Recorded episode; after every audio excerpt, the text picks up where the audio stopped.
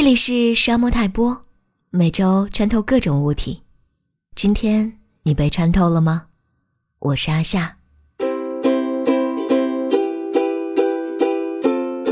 在闹钟响了三声之后，我城市化的拿起手机刷了刷当天早上的微信，结果就发现某群里有人求助画油的问题，我也就顺手帮了下他。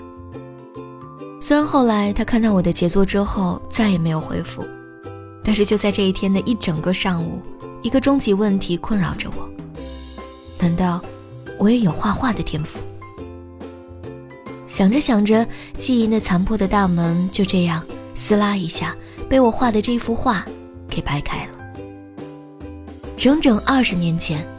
两个放寒假的男生在秘密基地里做了一个对当时的他们而言是这辈子最重大的决定：成立漫画工作室。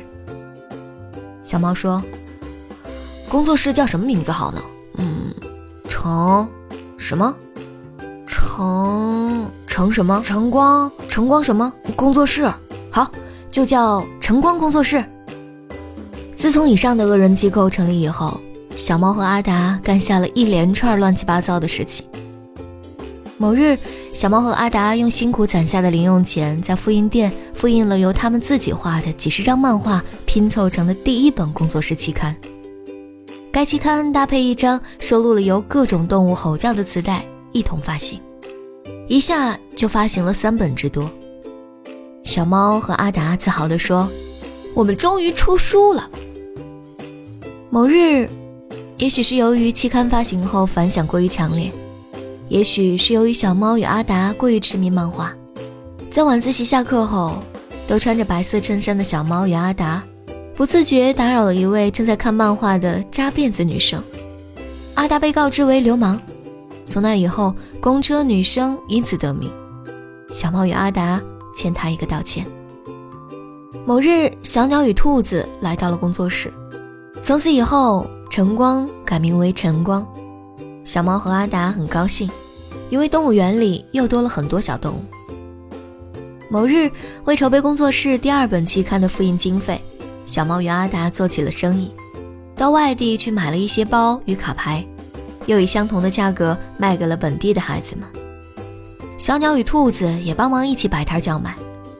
最后，小猫拿起计算器算了算，为什么没赚钱啊？某日，工作室第二本期刊《晨光二》发行，这次发行了六本之多，甚至还有客户要求重印，他就是不愿意给钱。某日，工作室的四人利用阿达家里的三用机，做起了给时下热门动画《超时空要塞》配音的高大上工作。小猫只记得当时阿达的妈妈看了直摇头。某日，小猫与阿达利用小猫家里第一台手持摄像机拍起了电影。据阿达回忆，这真的是巨片。某日，工作室第三本期刊《晨光三》重磅发行了，这次居然发行了八本之多。这次居然有一位客户愿意花钱买，天哪，这真是天大的突破！最终，小猫与阿达饱含感激的泪水，把漫画免费送给了这位客户。就像免费送给了其他人一样。继续上了大学，晨光工作室仍旧没有散。某日，小猫、阿达、小鸟、兔子四人再次相聚，继续筹备《晨光》第四本期刊。某日，还有某日。后来，我又再仔细想了想，其实这一切。并没有真实发生过，这只是记忆给我开的一个小小的玩笑。